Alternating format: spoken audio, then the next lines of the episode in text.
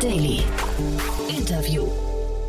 Herzlich willkommen zurück zu Startup Insider Daily. Mein Name ist Jan Thomas und wie vorhin angekündigt, Jonas Schneider ist bei uns, der CEO und Founder von Daedalus, ein Unternehmen aus dem Deep Tech-Bereich, aus dem Bereich Robotik, trifft künstliche Intelligenz, trifft Industrie 4.0. Das Ganze vor dem Hintergrund virtueller Fabriken. Also ihr merkt schon, da geht es richtig zur Sache. Das Unternehmen hat gerade eine Finanzierungsrunde abgeschlossen in Höhe von 11,5 Millionen Dollar mit richtig, richtig coolen und namhaften VCs. Also ich fand das super, super cool, was wir da besprochen haben. Bin mal gespannt, wie ihr das findet. Denkt mal drüber nach, wie mir das eventuell weiterempfehlen könntet. Ihr kennt ja vielleicht Menschen aus der Industrie oder die sich für künstliche Intelligenz interessieren oder die einfach nur fasziniert sind von den vielen coolen Entwicklungen. Und gerade beim Deep Tech-Bereich ist das natürlich umso spannender. Von daher einfach die Bitte mal kurz drüber nachdenken, wer aus eurem Bekanntenkreis das vielleicht hören sollte. Und damit gehen wir auch gleich rein ins Gespräch. Ich will nur noch kurz hinweisen, nachher um 16 Uhr ist Matti Schur bei uns zu Gast, der CEO und Founder von Avocargo. Das ist ein Unternehmen aus Berlin, das ein Netzwerk aufbaut mit Lastenfahrrädern, elektronisch angetriebenen Lastenfahrrädern, die ihr bei Bedarf mieten könnt. Also im Prinzip so ein bisschen wie das E-Scooter-Modell oder Carsharing-Modell, aber eben für elektronisch angetriebene Lastenfahrräder. Ziemlich cool, haben auch gerade eine Finanzierungsrunde abgeschlossen und ja, dementsprechend freut euch auf ein Thema, das möglicherweise euer Privatleben vielleicht sogar tangiert. Und kurz nochmal der Hinweis auf morgen. Ihr wisst ja vielleicht, wir haben mit OMR Reviews eine Kooperation und wir sprechen mit all unseren Gästen über die beliebtesten Tools und ihre Geheimtipps an Tools, also Tools, die sie einfach gerne im Einsatz haben und die vielleicht nicht jeder kennt. Und äh, ja, das kommt eigentlich in jeder Folge, aber wir haben gesagt, wir stellen als Service für euch nochmal zehn Antworten zusammen. Das dann, wie gesagt, morgen in einer relativ kompakten Folge, ich glaube so 15 Minuten lang ungefähr, ist total relevant, total spannend. Also falls ihr das ein oder andere Tool verpasst haben solltet, das dann, wie gesagt, morgen im Gesamtüberblick.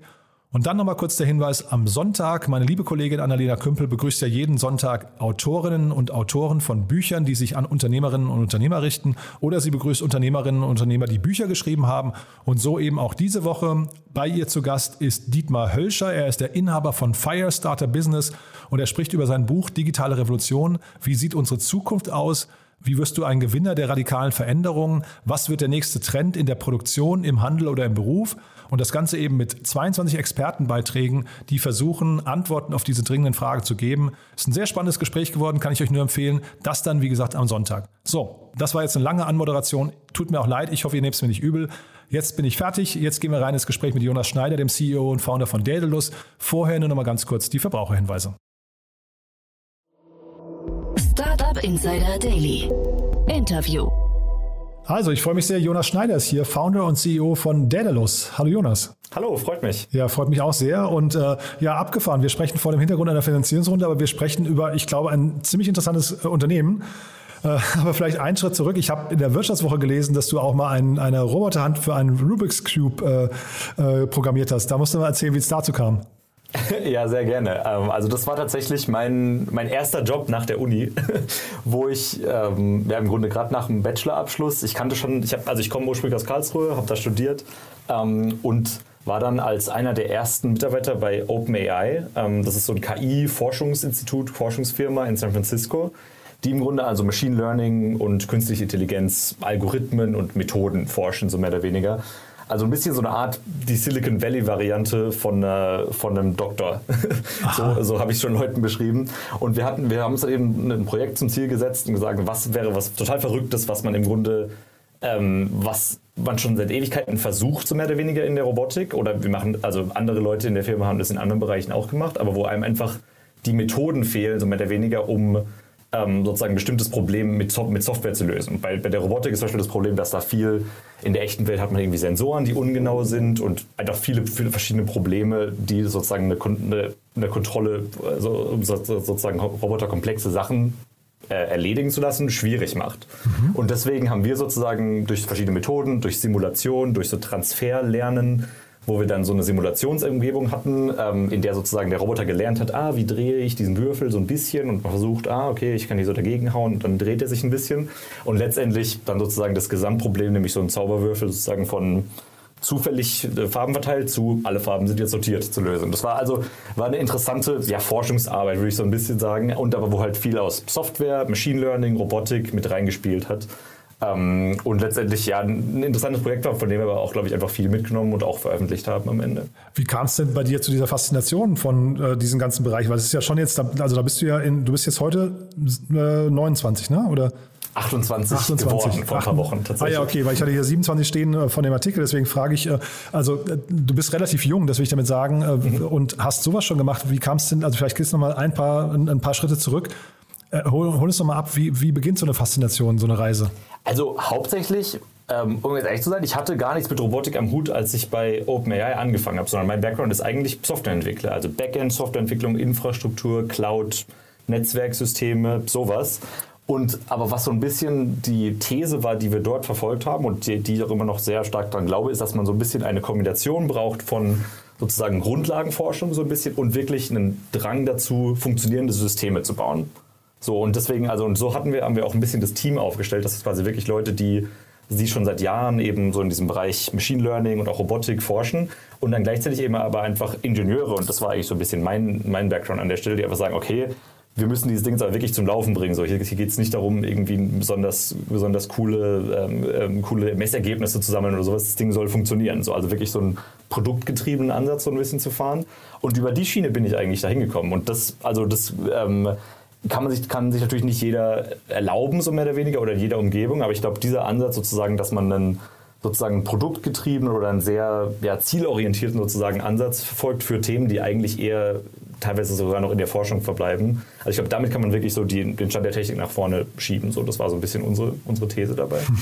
Und jetzt schreibt die Wirtschaftswoche in dem gleichen Artikel, Unternehmen wie Daedalus können eines Tages den Wohlstand Deutschlands sichern. Also da musst du mir mal erklären, wie kann das denn passieren? Also ich glaube, wir haben ja jetzt so ein bisschen diese Perspektive wirklich gerade von beiden Seiten, ähm, weil wir sozusagen, unser Hauptsitz ist jetzt hier in Karlsruhe. Wir haben aber auch ein paar Ingenieure, auch die ja wirklich in den USA an der Westküste arbeiten. Ich selbst wohne auch, ähm, wohne auch noch hauptsächlich in San Francisco und bin sozusagen dann als Pendler unterwegs, quasi zwischen San Francisco und Karlsruhe. Und das sind einfach noch komplett unterschiedliche Welten. Einfach zwischen USA und Deutschland, der ist, da ist ein, ein weiter Grad tatsächlich im Grunde einfach was letztendlich, glaube ich, hängt es ein bisschen von der Risikomentalität oder Risikobereitschaft ab. Ähm, wo ich glaube, in Deutschland ist es immer noch so ein bisschen, es ist immer noch zu verpönt zu scheitern. So mehr oder weniger hingegen in den USA, ja, wunderbar, das hat nicht geklappt, dann halt beim nächsten Mal. So, also da ist überhaupt keine, da ist überhaupt kein, kein Stigma irgendwie dran oder sowas. Also ich glaube, deswegen ist man da immer noch einfach und natürlich dem folgt irgendwie so ein bisschen alles. Dem folgt das Geld, dem folgt, dem folgen dann auch die Leute. So, also ich glaube, da hat man es noch echt schwer, wenn man, also gerade hier in Deutschland, wenn man eben wirklich nur auf das Ökosystem hier angewiesen ist. Also wir wären schon jetzt gar nicht so weit, wie wir jetzt heute schon wären, denke ich, wenn wir nicht auch sozusagen diese Zweibeinigkeit so ein bisschen hätten. Einfach weil es so schwierig ist, schon, schon Leute davon überzeugen, hey, wir machen hier was, das funktioniert heute noch gar nicht, aber wir haben da einfach, wir haben da einfach ein gewisses Vertrauen zu und Vertrauen darauf, dass wir sowas Kompliziertes, was so ja, semi-Deep Tech ist, ähm, zusammenbauen und wirklich zur Realität machen können. Und das ist bei vielen Investoren, glaube ich, ähm, noch gerade auf der Seite vom Teich hier noch gar nicht so klar. Mhm. Wenn du sagst, ihr seid noch nicht so weit, vielleicht gehen wir mal rein in euer Geschäftsmodell und eure Idee. Ähm, also vielleicht kannst du mal erzählen, wo ihr gerade steht, aber vielleicht vor allem auch, was ihr macht. Mhm. Ja, sehr gerne. Also wir bauen ähm, im Grunde, wir bauen die autonome Fabrik der Zukunft für Präzisionsbauteile. Was heißt das? So, also zurzeit ist es im Grunde ist es so eine Art ja, zurzeit ist es ein Handwerksberuf heutzutage mehr oder weniger. Es gibt so bestimmte Maschinen, mit denen kann man bestimmte Bauteile herstellen. Und es ist sehr universell. Also das kann sowas sein wie ein Raketentriebwerk, das kann sowas sein wie eine wie ein spezielles industrielles Pumpensystem. Das kann sein ein, ein Ventil für ein Beatmungsgerät. So, also wirklich alles, wo Präzision gefragt ist, Präzisionsporteile aus Metall. Und die werden sozusagen für die industrielle Verwendung noch im Grunde als Handarbeit gefertigt, so mehr oder weniger. Da kommen dann verschiedene Maschinen zum Einsatz, aber der, es dreht sich alles sozusagen um den, um den Werker, so der wirklich sozusagen halt daran an, an diesen Teilen arbeitet. Und das ist was, was ähm, im Grunde sehr arbeitsintensiv ist und sehr auch ist auch ist auch ein komplizierter Ausbildungsberuf und jeder beklagt sich darüber in der Branche, dass man, dass es total schwierig ist, dafür Leute einzustellen. Und die Leute gehen auch in Rente und es kommt nicht so eine ganz große Generation nach. Und ich glaube, das ist genau eigentlich ein gutes Fallbeispiel dafür, weil es ist eben, es ist eben keine stupide Arbeit, die einfach nur irgendwie wie im Lager oder sowas ähm, sozusagen übernommen werden kann durch, eine, durch ein recht einfaches Automatisierungssystem, sondern es ist was, was wirklich hochkomplex ist und wo man sich sozusagen als der, der, der so eine, der diese Arbeit heutzutage durchführt, ähm, ähm, sozusagen man muss ein Kontextverständnis haben und genau wissen, ah, okay, jetzt möchte ich gerade diese Art von Produkt fertigen und dafür muss ich so und so aufpassen, wenn ich die Maschine bediene oder wenn ich dieses Teil handhabe. Und damit ist es eigentlich das perfekte Beispiel dafür, um zu sagen, hier brauchen wir wirklich eine andere, ähm, einen anderen Ansatz, als man sozusagen heute in der Massenproduktion hat, wo natürlich an der Autoproduktionslinie, da stehen schon überall Roboter, an der iPhone-Produktionslinie, so da, da, da, kommt, da, kommt, da kommt nur noch wenig Handarbeit zum Einsatz, so, weil man aber eben sagt, das kann man machen, weil man halt Millionen von Autos oder Millionen von iPhones produziert. Aber wenn es wirklich so um diese kleinen Serien geht, wo ein paar Dutzend oder ein paar hundert Teile gefertigt werden sollen, da ist die Automation noch sehr, sehr rückständig, weil es eben so schwierig ist, eben so einem Automatisierungssystem was Neues beizubringen. Und genau das ist so ein bisschen der, der Schwerpunkt von dem, was wir verfolgen. Also, dass es wirklich, ähm, es geht darum, sozusagen die Kompetenz, um eine neue Aufgabe zu lösen, eben so einem Roboter und so einem Fertigungssystem zu vermitteln. Und das ist eben hauptsächlich, hauptsächlich heutzutage ein Softwareproblem. So, also weil es wirklich darum geht, die Informationen, was genau soll denn gemacht werden, so mehr oder weniger, muss man dem, dem Ding eben verklickern, so mehr oder weniger. Und genau da ähm, machen wir das, erfahren wir einen Ansatz, der sehr radikal ist, so weil eben weil wir sagen, okay, wir haben ein komplett, wir haben im Grunde unsere künstliche Intelligenz, die die, die gesamte Fabrik steuert. Ähm, und, ähm, und sozusagen alle Entscheidungen trifft, die normalerweise von den menschlichen Produktionsplanern getroffen werden. Und letztendlich heißt es, ähm, unser Geschäftsmodell ist aber, dass wir wirklich sozusagen, wir betreiben diese Fabrik und Kunden aus, aus allen Branchen, aus dem, aus, aus dem Automobilbereich, aus verschiedenen anderen Maschinenbauen, können sozusagen bei uns Teile bestellen. Ähm, die fertigen wir dann in, in unserer autonomen Fabrik und verschicken sie an die Kunden. Und das heißt sozusagen, alles, was innerhalb davon passiert, ist sozusagen das, was wir digitalisieren, automatisieren und optimieren können und das auch tun. Ähm, also wir haben sozusagen den, maximal großen Freiraum dafür, um sozusagen auch unseren Kunden diese, die Benefits davon zu bringen, dass sie zum Beispiel von Anfang bis Ende sehen können, okay, ich habe 50 Teile bestellt, die, die, meisten, sind, die meisten sind schon fertig, zwei sind gerade noch in der Fertigung und sie werden alle morgen verschickt. Mhm. So eine Art von Transparenz ist, hat man überhaupt nicht so im Grunde, was der Stand der Technik ist, so in der Branche, weil das halt in, in, ähm, in irgendeinem kleinen Betrieb, der, der auf dem Land liegt, so mehr oder weniger gefertigt wird und alles noch sehr analog ist. So. Und da, dadurch können wir eben unseren Kunden sozusagen diese Transparenz und diese Flexibilität und Skalierbarkeit ähm, herstellen. Eigentlich so ein bisschen, der Vergleich, den ich da gern ziehe, ist sowas, was die Cloud mit Rechenzentren gemacht hat, machen wir mit Fabriken. Dass man sozusagen diese Kapazitäten digital, je nach Bedarf, mieten und hoch und runter skalieren kann und dadurch sozusagen dem, dem eigenen Unternehmen ähm, einen ganz sehr, großes Grad an, sehr großen Grad an Flexibilität ermöglichen kann. Also klingt, klingt mega spannend, finde ich, total faszinierend. Ähm, aber vielleicht kannst du noch mal kurz sagen, du, du hattest ja initial gesagt, wenn ihr jetzt nicht diese beiden Standbeine hättet, also lokalen Standbeine, dann wärt ihr noch nicht so weit. Wo steht ihr denn jetzt gerade? Wie viel davon ist jetzt Wunschdenken und wie viel davon passiert tatsächlich schon? Ja, also wir haben schon im Grunde auf unseren ersten Maschinen, die in Karlsruhe stehen, die ersten Kundenbauteile vollständig autonom gefertigt. Also hat kein Mensch angefasst vom Rohmaterial. Das ist so ein ja, so ein bisschen ein, ein sehr grober Aluminiumblock bis zu, ähm, ähm, bis zu einer fertigen Adapterplatte, die noch, die noch spezi spezi äh, bestimmte Präzisionseinfräsungen hat. Ähm, und das ist ein Kundenteil und das haben wir sozusagen von Anfang bis Ende schon gefertigt. Ähm, ähm, und haben sozusagen jetzt die ersten, ja, die ersten paar Dutzend ähm, verschiedene Teile sozusagen an Kunden verschickt. und das war so ein bisschen ein großer Meilenstein für uns. Das haben wir jetzt im, im Sommer gemacht. Ähm, und jetzt geht es für uns wirklich an die, an die Skalierung davon. Also wir haben jetzt, äh, wir, haben, wir bauen jetzt sozusagen, wir fangen jetzt alles an von größeren, größere, äh, größeren Standortmieten, alle möglichen Maschinen, ähm, äh, den Maschinenpark wird um Faktor 10 vergrößert, so mehr bei uns jetzt, sodass es jetzt wirklich in die, in, in die Wachstumsphase davon geht und dass wir auch sozusagen dann die komplette ähm, die komplette Schicht, ähm, sozusagen, wir fangen an mit der Nachtschicht, so, dass sozusagen alle ähm, äh, unsere, unsere normalen menschlichen Mitarbeiter gehen nach Hause abends und dann geht die Nachtschicht los und da ist kein Mensch mehr da. So, und daran, daran das geht jetzt für uns gerade los und das, damit werden wir uns die nächsten Monate befassen. Ja, ähm, das, wenn ich dir jetzt richtig folge, ähm, man unterscheidet ja immer zwischen Asset Heavy und Asset Light und ihr geht aber eigentlich ein ziemliches Asset Heavy Modell äh, verfolgt ihr gerade, ne? Mhm, ja, tatsächlich. Und das ist auch eine, also eigentlich eine, ähm, ja, so wie du sagst, eher fast unkonventionell, so im Zeitalter der Airbnbs und Ubers, wo man irgendwie mhm. sagt, ah, wir wollen echt gar keine Assets mehr haben.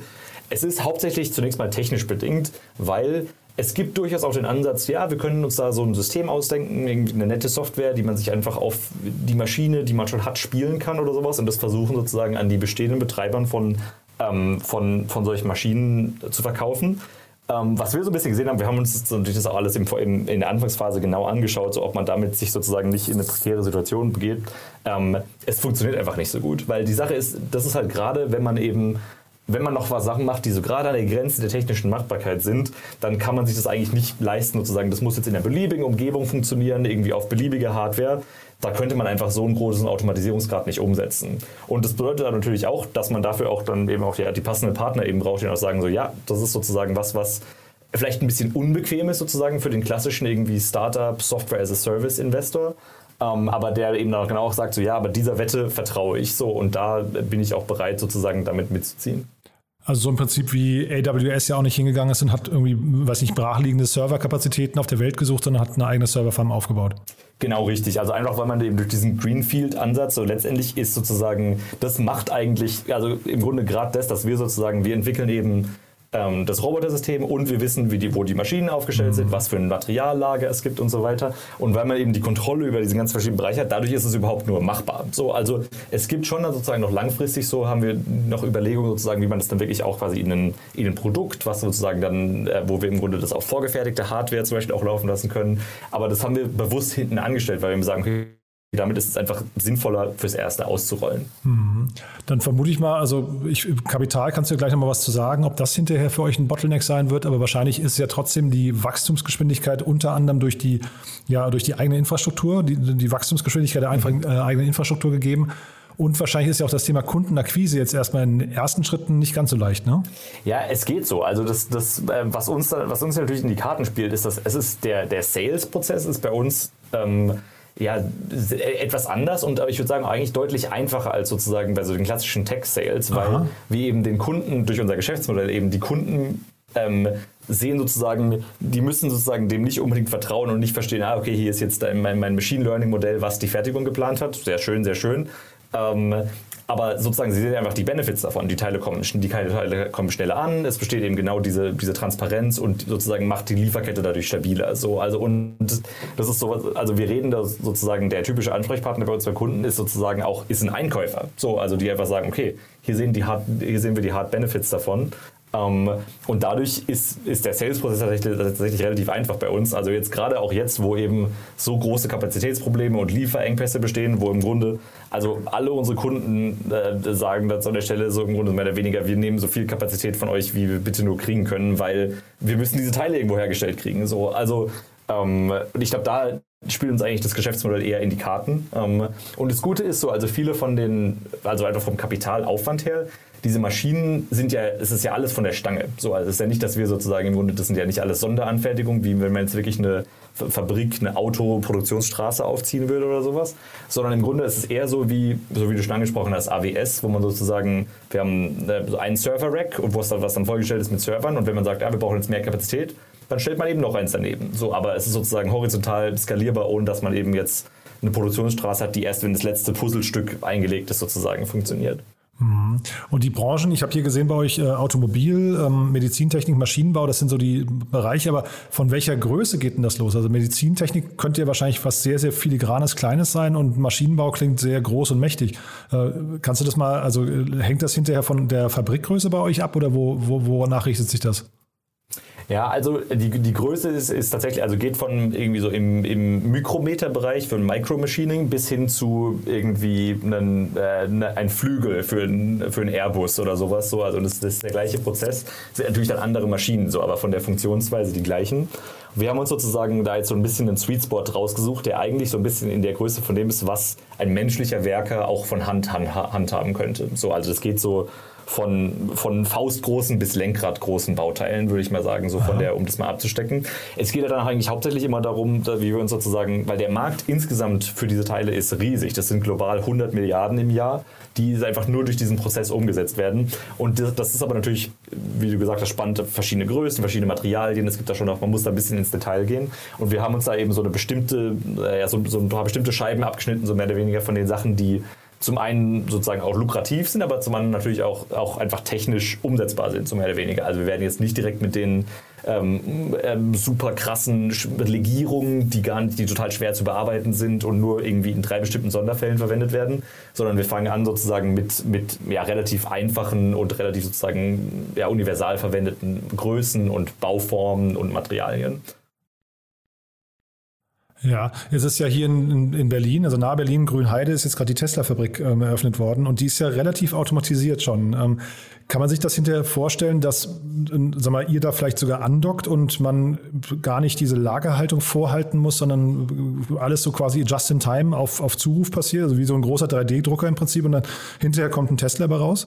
Also von der Funktionalität her, so, also genau diese Just-in-Time-Produktion ist auf jeden Fall genau richtig, so, weil ja eben, ähm, ähm, also das passt wie die Faust aufs Auge, weil es ja eben gerade problematisch ist, sozusagen, auch gerade wenn man irgendwie von einem bestimmten Bauteil fehlt jetzt auf einmal was und dann steht die ganze Produktionsstraße still. So, und dass man im Grunde dann auch flexibel sich daran anpassen kann, wo besteht jetzt gerade ein Lieferengpass. Ähm, in der Hinsicht ja, auf jeden Fall. Ähm, andererseits die äh, ähm, muss man eben auch wieder, also muss man immer an diese Stückzahlen denken. So, weil Tesla, die sagen natürlich, wir wollen so viele Millionen Autos hm. und auch die auch fast alle gleich sind, so mehr oder weniger bauen wie möglich.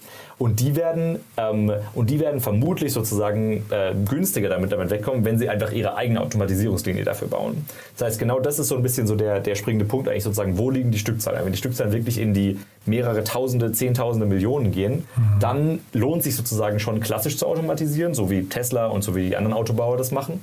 Ähm, aber das, das, Problem ist sozusagen eher bei denen zu sehen, die, die einfach, wo die Stückzahlen so klein sind, dass sich die Automatisierung nach heutigem Stand der Technik noch gar nicht lohnt. Ähm, aber wiederum ins Spiel kommt es natürlich bei so Sachen wie Prototypen, bei kleineren Serien, bei Ersatzteilen. So, also im Grunde alle Sachen, wo eben die Fertigungsstraße noch nicht also nicht sozusagen dauerhaft läuft, sondern wo immer sozusagen on demand oder eben auch ja, oder eben auch just in time nachproduziert werden muss. Ist das für euch schwierig, dann hinterher die Cases rauszufiltern, bei denen ihr funktionieren könnt und bei denen, wo ihr vielleicht auch abwinken müsstet? Ja, es geht so. Also eigentlich, also eigentlich die, die Differenzierung ist eigentlich sozusagen, im Grunde ist es eigentlich alles bis auf sozusagen die Serienfertigung von, Auto, von der Automobilindustrie, also sozusagen die größten Serien und ähm, Consumer.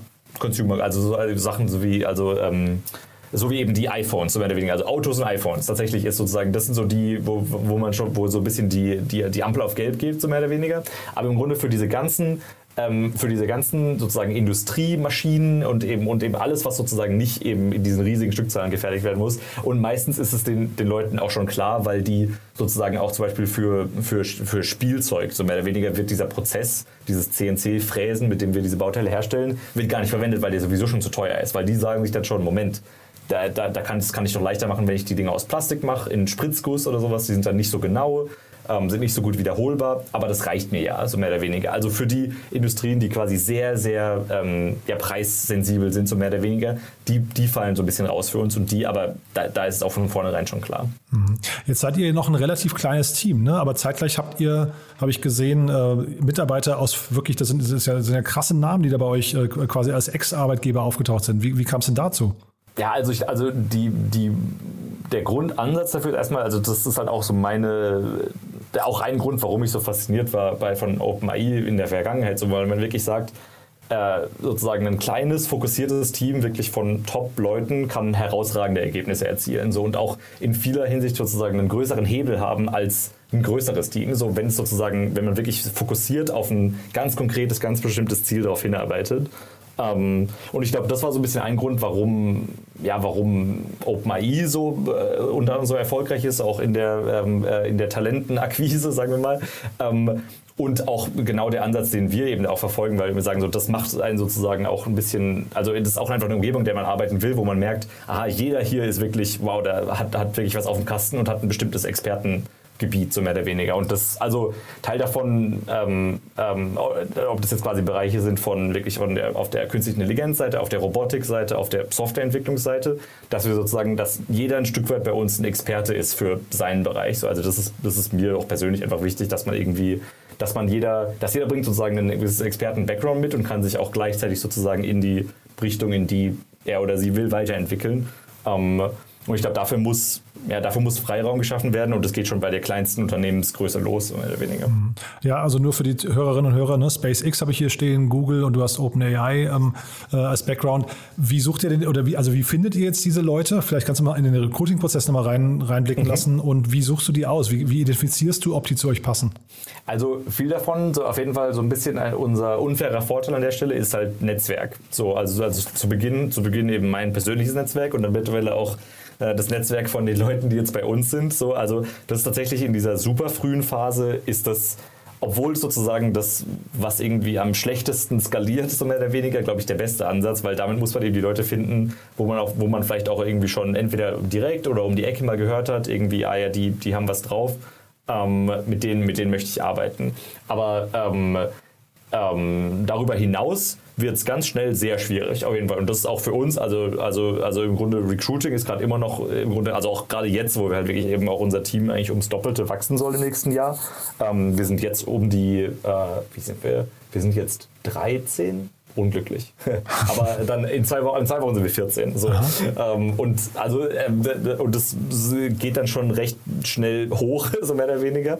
Ähm, ab da ist es, ist es dann schon gar nicht mehr so einfach. Also ich habe da, ich habe tatsächlich noch, also auch gerade hier im, gerade hier im deutschen Markt ähm, tut man sich auch wieder echt, glaube ich, so ein bisschen schwer gefühlt. Oder ich glaube, also es, es, es, ist für alle schwierig, glaube ich, äh, die hochqualifizierten Leute einzustellen. Und da sind, da sind wir keine Ausnahme. So, man muss halt, glaube ich, ähm, ähm, es gibt ein gutes Zitat, ich glaube von, ich glaube, das ist von Sam Altman, so der quasi sagt, die schwierigen Startups sind eigentlich die einfachen Startups, so, weil im Grunde die, wo man wirklich sich was dahinter vorstellen, darunter vorstellen kann und einfach einen eine unfassbar ja, große technische Kompetenzen gebraucht werden. Das ist auch gleichzeitig ein faszinierendes Problem, an dem man arbeiten will. So, also im Vergleich dazu was, was ja vielleicht eher, ja, vielleicht eher so ein Software-Only-Problem ist, was schon relativ gut definiert ist, wo, ähm, ähm, ja, wo die, die Grenzen klar abgesteckt sind, was auch vielleicht einfach an der Stelle technisch nicht so spannend ist. So, und ich glaube, das ist, das ist so im Grunde was, was klar, ich meine, im, im, Silicon Valley werden damit noch ganz andere Sachen finanziert, irgendwie vom Fusionsreaktor bis zum Supersonic Jet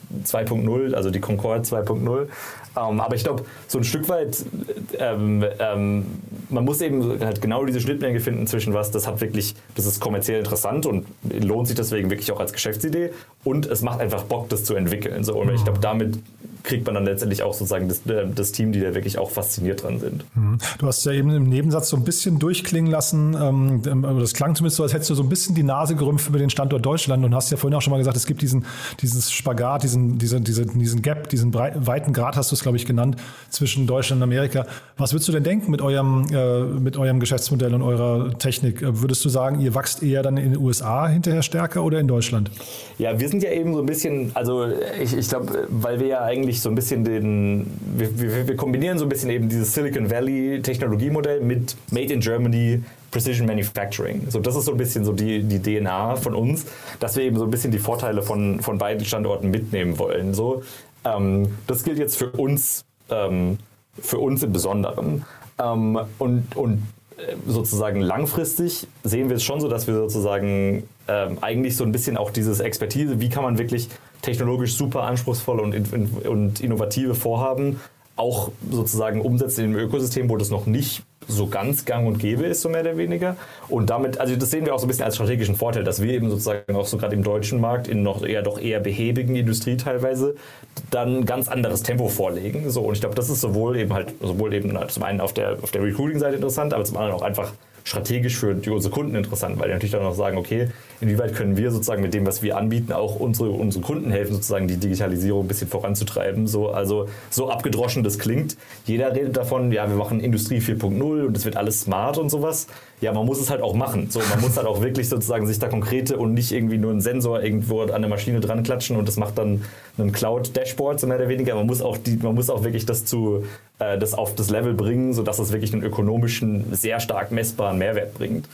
Und ich glaube, da, also da wünsche ich mir vom Standort Deutschland insgesamt mehr Ambition und wir wollen unseren Teil dazu beitragen, ähm, den, diese Ambition mitzubringen. Ja, das, das klingt schon so durch. Ja, machst du dir denn, machst du dir denn Sorgen um den Standort Deutschland? Ein bisschen. Also ich glaube, ähm, es, es besteht so ein bisschen die Gefahr, was man, glaube ich, jetzt so langsam auch erkennt, dass man sich ein bisschen zu sehr auf den Lorbeeren des 20. Jahrhunderts ausruht. So, also dass man eben sagt, so ja, wir haben, wir haben richtig krasse Autos entwickelt, wir sind immer noch Weltmarktführer, noch, oder Tesla ist schon gut, schon gut am Nachziehen, so, also, ähm, aber die Frage ist halt im Grunde, wie sehen die nächsten 100 Jahre aus? Und ich glaube, da ist, ist es noch sehr offen im Grunde so, also wo man auch wirklich so ein bisschen so den, den Internetboom der letzten 20 Jahre schon, schon ein Stück weit verpasst hat. So, also wo halt wo halt natürlich jetzt es auch, auch, äh, auch diverse erfolgreiche und super interessante Firmen auch in dem Bereich gibt, die jetzt auch neu sind, aber wo einfach nicht das Innovationszentrum da liegt. Und ich glaube, da also ähm, ist jetzt so ein bisschen das gerade dabei, auch in der Politik, glaube ich, anzukommen, so, äh, ähm, ähm, dass man da auch gegensteuern muss. Also dass man da, dass es nicht sich von alleine irgendwie einfach umkehrt, so mehr oder weniger. Und ich glaube, im Vergleich dazu ist es halt eben gerade in den USA oder sowas so ein bisschen so, dass man, da ist halt der, da ist halt der, der Drang stärker, so ein bisschen, oder der Wille so ein bisschen stärker an der Stelle, so ja, wir, wir, wir sind nicht mit dem zufrieden, was, was wir jetzt aktuell haben, sondern da muss sich was ändern. Und, so. und ich glaube, das, dieser Geist ist so ein bisschen, ist auf jeden Fall noch keine Mehrheit hier, so mehr oder weniger, sondern ist so nur so ein bisschen in, in Nischen zu finden. Aber, äh, aber ich bin optimistisch, dass, dass sich das in den nächsten Jahren ähm, ähm, noch weiter ausbauen wird bei uns. Mhm. Jetzt haben wir noch gar nicht gesprochen über die Finanzierungsrunde. Das ist ja eigentlich eine gute Brücke, weil bei euch steckt ja jetzt auch nur US-Geld drin. Ne? Y Combinator, da, da seid ihr daraus hervorgegangen und dann jetzt äh, Kostler, wie werden sie ausgesprochen? Kostler wahrscheinlich, ne? Kostler Ventures, ja. ja. Ähm, größtenteils. So, also nicht ganz. okay. Das ist so das, ähm, wie sagt man, das kleine, das kleine gallische Dorf. Ähm, ähm, wir, haben, wir haben tatsächlich ein paar kleinere Investoren hier auch gerade aus dem Bereich Karlsruhe mit drin ähm, The First Momentum, die sozusagen wirklich auch erste, äh, die allerersten, ähm, die allerersten Investments für, für diverse Startups machen, also wirklich in der frühesten Phase investieren. Aha. Ähm, sowie die Lea-Partners aus Durlach, ähm, die sozusagen, also es sind beides sozusagen auch, äh, ja, ich würde sagen, aufstrebende Fonds, so mehr oder weniger, die auch das so wirklich so ein bisschen äh, erkannt haben und merken, ja, Moment hier, gleichzeitig ist ja eben auch diese ja, dieser Nachteil oder dieser Rückstand, so ein bisschen was das Ökosystem angeht, auch eine riesige Chance, glaube ich auch. Also sowohl eben für angehende Gründer als auch für ja, angehende Investoren, würde ich so immer sagen, so ein bisschen, weil eben einfach der Markt, ja, ich meine, mittlerweile gibt es auch mehr Konkurrenz von den größeren US-Fonds auch, die jetzt auch mehr stärker global investieren. Ähm, aber also ich glaube, von der Verteilung her sind, das, sind wir bei 90 Prozent plus sozusagen Finanzierung und damit auch ähm, ähm, ähm ja, Finanzierung aus den USA. Hm. Ja. ja, ja, aber das, das hat ja, und, und ihr seid auch eine Ink, habe ich gesehen, ne? Das kommt doch dazu, ja. Also das heißt, ähm, wenn jetzt die Wirtschaftswoche, äh, sagen wir, die Hoffnung äußert, dass ihr quasi den Zukunftsstandort Deutschland oder die Zukunft des Standortes Deutschland irgendwie sichern könntet, dann hat das ja auch so ein kleines Fragezeichen da dran, ne? Ja, in der Tat, das, das stimmt. Also ja. wir sind, es ist tatsächlich, also es hat, hat taktische Gründe, so zum, also weil, weil, also damit geht es schon los, mehr oder weniger, dass schon auf der rechtlichen Ebene im Grunde es einfach viel weniger ähm, sozusagen Vertragsrecht dazu gibt, was diese Venture Capital ähm, Investments regeln. Also das gibt es so ein mhm. bisschen im Kommen für was die GmbHs angeht und wie man da investieren kann und so weiter. Aber auf der im Vergleich, wenn man wenn, wenn man eine Inc ist, dann ist das etabliert und da schlafen alle Anwälte ein, so mehr oder weniger, wenn man denen was erzählt von wegen, wir möchten, wir möchten jetzt hier eine Finanzierungsrunde machen. Also das ist einfach ist gang und gäbe. So, mhm. also, und da sind wir sozusagen, haben wir uns jetzt dazu entschlossen, sozusagen, wir stellen uns so auf, dass wir einfach so schnell wie möglich wachsen und vorankommen können. So in unserem Fall heißt es eben, sozusagen die, die Delaware Inc. als, ähm, als ja, die Obergesellschaft oder Holdinggesellschaft sozusagen. Und dann sind wir aber auch gleichzeitig eine, eine GmbH auf der deutschen Seite, mhm. was wiederum gut ist sozusagen auf der Kundenseite, weil für die ist das ja, ja, das ist eine GmbH, die verkauft uns Zeile, wunderbar, mhm. genauso, genauso haben wir das gern. Mhm. Und dass man, da können wir sozusagen so ein bisschen die Komplexität ja, äh, auf beiden Seiten dann sozusagen gering halten. Ist das eine Delaware Inc? Ja. Weil ich habe äh, Lady Lake irgendwie gesehen, deswegen war ich ganz verwundert. Ähm, das, das, klang jetzt nicht nach Delaware. Äh, es ist eine Delaware Inc., ja. ja. Ah, ähm, okay. Das ist vielleicht irgendwie so der Registered äh, Agent oder sowas. So, so, die, okay. ähm, aber genau, also ist, ist eine mhm. Delaware Inc. einfach, weil das so das Geläufige ist und das ist, mhm. ist genau. da kommt das ganze Standardvertragswerk. Ja, ja deswegen habe ich mich gewundert. Ich dachte, da gibt es vielleicht plötzlich einen zweiten Hotspot noch, den man kennen muss. Ja. nee, ich glaube nicht. Aber, aber, aber du hast schon recht, auf jeden Fall. Also sozusagen, also technisch sozusagen sind wir eine amerikanische Firma. Genau. So, also im Grunde, da ist auch gar nicht, also ich will auch eigentlich auf keiner Seite so diesen, die jetzt unfassbar so diesen patriotischen äh, ähm, äh, Zug jetzt extrem anstimmen. So, ich glaube, es ist was, was ähm, ähm, wo so ein bisschen auch beide Regionen von profitieren können. Ähm, und aber, aber letztendlich im Grunde, ich glaube, muss man sich auch einfach irgendwie als Unternehmer die Realität sehen und zu schauen, so, ah ja, okay, hier, hier kann ich am schnellsten Geld einsammeln, wunderbar, ja. hier kann ich am schnellsten irgendwie Experten für Manufacturing einstellen, okay, wunderbar, und dann richtet man sich so ein bisschen danach. Nee, total. Also das war auch mhm. gar kein Vorwurf, sondern eher die, äh, vielleicht, was man mitnehmen muss. Äh, man, man hat einfach, glaube ich, die Hoffnung, dass Politik versteht, dass mhm. bestimmte Rahmenbedingungen hier nicht, nicht so sind wie in den USA. Vielleicht auch das Mindset von Kunden und von, von Mitarbeitern und so weiter. Also, ne, dass wir an vielen Stellen aufwachen müssen, damit eben Unternehmen wie ihr nicht abwandern. Ich glaube, das muss man einfach mitnehmen. Ja, ja. auf jeden Fall. Ja. Ähm, wie weit, du hast jetzt eben das Wachstum sehr in den Mittelpunkt gestellt. Wie weit kommt ihr denn mit dem Geld? Ähm, also wir ziehen damit sozusagen unsere, wir nennen sie die Factory One auf tatsächlich. Okay. Also im Grunde so wirklich so ein bisschen auch der ähm, ähm, ähm so, so nach dem Elon Motto. Musk sprech fast, ne? Genau, genau, sehr richtig. Also ich, ich wollte gerade auch den Elon Musk sprechen, da gibt es nämlich auch einen guten ähm, The Factory is the Product. Aha, cool. So, und auch, äh, und, und das ist wirklich auch das Mindset für uns, dass wir sozusagen eigentlich die sozusagen von allem, was wir jetzt hier äh, aufbauen, so mehr oder weniger, und in Betrieb nehmen und programmieren, das, ist für, das fließt für uns sozusagen in einen zentralen Datenbestand, sodass wir sozusagen, nachdem wir diese Prototypfabrik hier aufbauen, sozusagen dafür bereit sind, die sozusagen per Blaupause direkt neben, neben die ganzen großen Standorte weltweit unserer Kunden zu setzen. Mhm. So, und im Grunde damit, und damit wird sozusagen nicht nur ein Fertigungsbetrieb sozusagen hier aufgebaut, sondern eben ein Schema, wo sozusagen ein automatisierter Fertigungsbetrieb, der nur noch ganz bestimmte Inputs braucht, wo man irgendwie Strom und Wasser und Gas und Metall reinschiebt, so mehr oder weniger. Und hinten kommen eben diese, diese ja doch recht wertvollen pro Stückzahl ähm, Präzisionsbauteile raus, aber wo eben ganz viel von sozusagen der Handarbeit und dem sozusagen dem, was einfach ähm, ähm, ja, was nicht so gut skalierbar ist, sozusagen, ähm, einfach, einfach äh, nicht mehr benötigt wird. Das war mir gar nicht klar eben gerade, dass ihr die sogar dann in großen Stückzahlen produziert, diese Fabriken oder baut und dann neben die äh, Standorte eurer Kunden stellt. Das heißt, jetzt bleiben wir bei Tesla oder vielleicht auch ein, weiß nicht, irgendein Medizinhersteller oder sowas, Medizinteilhersteller, ähm, die kaufen von euch oder mieten von euch als Subscription-Modell, also Factory as a Subscription, kann man sich das vorstellen, ja? Ähm, Genau, also das ist also das ist noch langfristig. So, also ja. also davon sind wir, noch, sind wir noch ein Stück weit entfernt. So, aber, aber die Idee ist ja eben gerade so, also man, man ähm, ähm, wohin ja auch der Trend geht, ist so ein bisschen einfach, ist von CapEx zu OpEx, also dass wir sozusagen sagen, man muss, ihr müsst dann nicht eure eigene Fabrik komplett einkaufen mhm. und dann irgendwie, dann habt ihr die rumstehen, sondern wir bieten euch sozusagen den Service an, der dann auch mit euch wächst. Das so zum einen. Und zum anderen eben einfach diese Ortsunabhängigkeit. Weil heutzutage ist, ist so ein Betrieb schon mal einfach schon deswegen nicht ortsunabhängig, weil man dann eben die, die ganz bestimmten Kompetenzen sozusagen erstmal dafür einstellen muss und sagen, naja gut, wenn wir jetzt aber den Betrieb um Faktor 5 vergrößern wollen würden, dann müssen wir auch fünfmal so viele qualifizierte Leute finden. Die gibt es aber gar nicht. So, also, also im Grunde ist wirklich schon so, schon so, so, so Faktoren, die man gar nicht, die man sich gar nicht bewusst ist, so mehr oder weniger, weil man wirklich so aus der IT-Welt kommt, so mehr oder weniger, die dann auf einmal so das Wachstum begrenzen an der Stelle. Ähm, und für uns ist, ist es natürlich super, weil wir sagen, wir gießen sozusagen diese Kompetenz in, ähm, ja, in unser System, so mehr oder weniger. Und, und das ist dann sozusagen der Mehrwert, den wir dann eben in, in beliebiger Stückzahl an beliebigen Orten ausliefern können. Hm. Abgefahren. Du Jonas, also sehr, sehr spannend. Da gäbe es jetzt wahrscheinlich noch viele Punkte, über die wir sprechen können. Aber ich würde fast vorschlagen, wenn wir aus deiner Sicht nichts Wichtiges vergessen haben für den Moment, dass wir einfach in den nächsten Monaten nochmal ein Update machen, weil es klingt ja so, als seid ihr mit einer doch recht hohen Geschwindigkeit unterwegs. Ja, das klingt super. Startup Insider Daily. One more thing. Präsentiert von OMR Reviews. Finde die richtige Software für dein Business.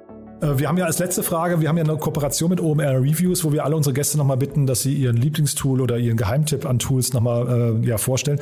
Bin gespannt, was du mitgebracht hast. Ja, und zwar, ich habe euch mitgebracht Cron ähm, ist ähm, vielleicht mit kleinem Disclaimer, der Gründer ist ein Freund von mir, aber, aber ähm, es, es, äh, es passt dafür perfekt und ich verwende dieses Produkt extrem gerne. Und zwar, das ist ein, äh, ich habe natürlich jetzt nicht den offiziellen Slogan dafür, aber es ist sozusagen der, der Google-Kalender für Professionals. So, also im Grunde, es ist eine Desktop-Anwendung, ähm, die sozusagen deinen Kalender supercharged. So, also was heißt supercharged? Im Grunde sowas wie, also es ist im Grunde einfach so für jeden, der sozusagen den Tag gerne mal gefüllt hat mit Terminen, mit Meetings, mit äh, allem möglichen, so wie, so wie ich auch einer bin, ähm, und aber eigentlich, eigentlich da so ein bisschen so eine Art 15, 15 von der Assistenz der Geschäftsführung braucht, so mehr oder weniger, um einfach sozusagen mit diesem ganzen Scheduling und Terminvereinbarung und daran zu erinnert zu werden, irgendwie jetzt hier und da ins richtige Zoom zu, zu joinen, ähm, ähm, da Unterstützung und gebrauchen kann. Und ich glaube, das ist fast jeder von uns, weil ich glaube, die, die richtige Story dazu ist eigentlich, Zeit ist das, die wichtigste Ressource, die wir haben. Und die sollten wir die sollten wir, wenn irgendwie möglich, so ideal wie möglich verwenden. Und Cron hat, hat, hat, hat, so Features wie, ich kann zum Beispiel, wenn ich jetzt einen Termin mit jemandem vereinbaren will, einfach, ich ziehe kurz drei Slots über irgendwie die Zeiten, die ich jemand vorschlagen will, kann dann direkt mit Steuerung C so ein Snippet rauskopieren, ähm, ähm, how would one of these times work for you? Und dann die direkt jemandem schicken, die werden dann schon als als belegt markiert bei mir. Ich kann äh, daraus dann direkt den, direkt den Termin erstellen. Ich kann mir so Blöcke einteilen für hier möchte ich bitte nicht gestört werden, hier möchte ich keine, ähm, hier möchte ich einfach fokussiert arbeiten können. Also es ist so ein bisschen eine, ähm, im Grunde eine Productivity-App für die einfach einen, den, das, den, den, Kalender wirklich zur Freude zu und ich hätte nie gedacht, dass ich das mal sagen werde, zur Freude zur Benutzung macht und gleichzeitig auch so ein bisschen das eigene Zeitmanagement ähm, einen da so ein bisschen in die Richtung pusht, das eigene Zeitmanagement zu verbessern. One More Thing wurde präsentiert von OMR Reviews. Bewerte auch du deine Lieblingssoftware und erhalte einen 15 Euro Amazon-Gutschein unter moin.omr.com/insider. Du Jonas, hat mir großen, großen Spaß gemacht, muss ich sagen. Sehr, also deine Begeisterung ist ansteckend und das Thema ist natürlich sowieso irgendwie total abgefahren. Habe hab ich so noch nie gehört. Äh, von daher wirklich, lass uns in Kontakt bleiben und dann freue ich mich auf das Update, ja? Ja, klingt gut, freut mich sehr, hat Spaß gemacht. Startup Insider Daily der tägliche Nachrichtenpodcast der deutschen Startup-Szene. So, das war's. Das war Jonas Schneider, der CEO und Founder von Daedalus. Ich hoffe, es hat euch Spaß gemacht. Ich fand es, wie gesagt, total faszinierend. Nochmal die Bitte, denkt mal drüber nach, ob ihr das teilen könnt im Freundes- oder Bekanntenkreis oder Kolleginnen- oder Kollegenkreis. Dafür schon mal vielen, vielen Dank. Und dann nicht vergessen, nachher um 16 Uhr geht es hier weiter mit Matti Schur, dem CEO und Founder von Avocargo. Und dann morgen der Zusammenschnitt von OMR Reviews, zehn Empfehlungen unserer Gäste hier aus dem Podcast mit Tools, die sie gerne im Alltag benutzen. Da waren ein paar Sachen dabei, die ich wirklich mir angeguckt habe und ja, die haben es in sich. Tolle Empfehlungen dabei. Und dann am Sonntag meine Kollegin Annalena Kümpel, wie jeden Sonntag, dieses Mal schon die 54. Folge von Startup Insider Read Only, unserem Bücherpodcast. Diesmal mit dem Autor Dietmar Hölscher, dem Inhaber von Firestarter Business, über sein Buch Digitale Revolution. Wie sieht unsere Zukunft aus? Das Ganze eben eine Zusammenstellung mit 22 Expertenbeiträgen. Auch hochgradig spannend. Falls wir uns nicht mehr hören, euch ein schönes Wochenende. Aber ich sag mal, eine der drei Folgen sollte euch ja noch interessieren. Von daher bis später, bis morgen oder bis Sonntag. Bis dahin.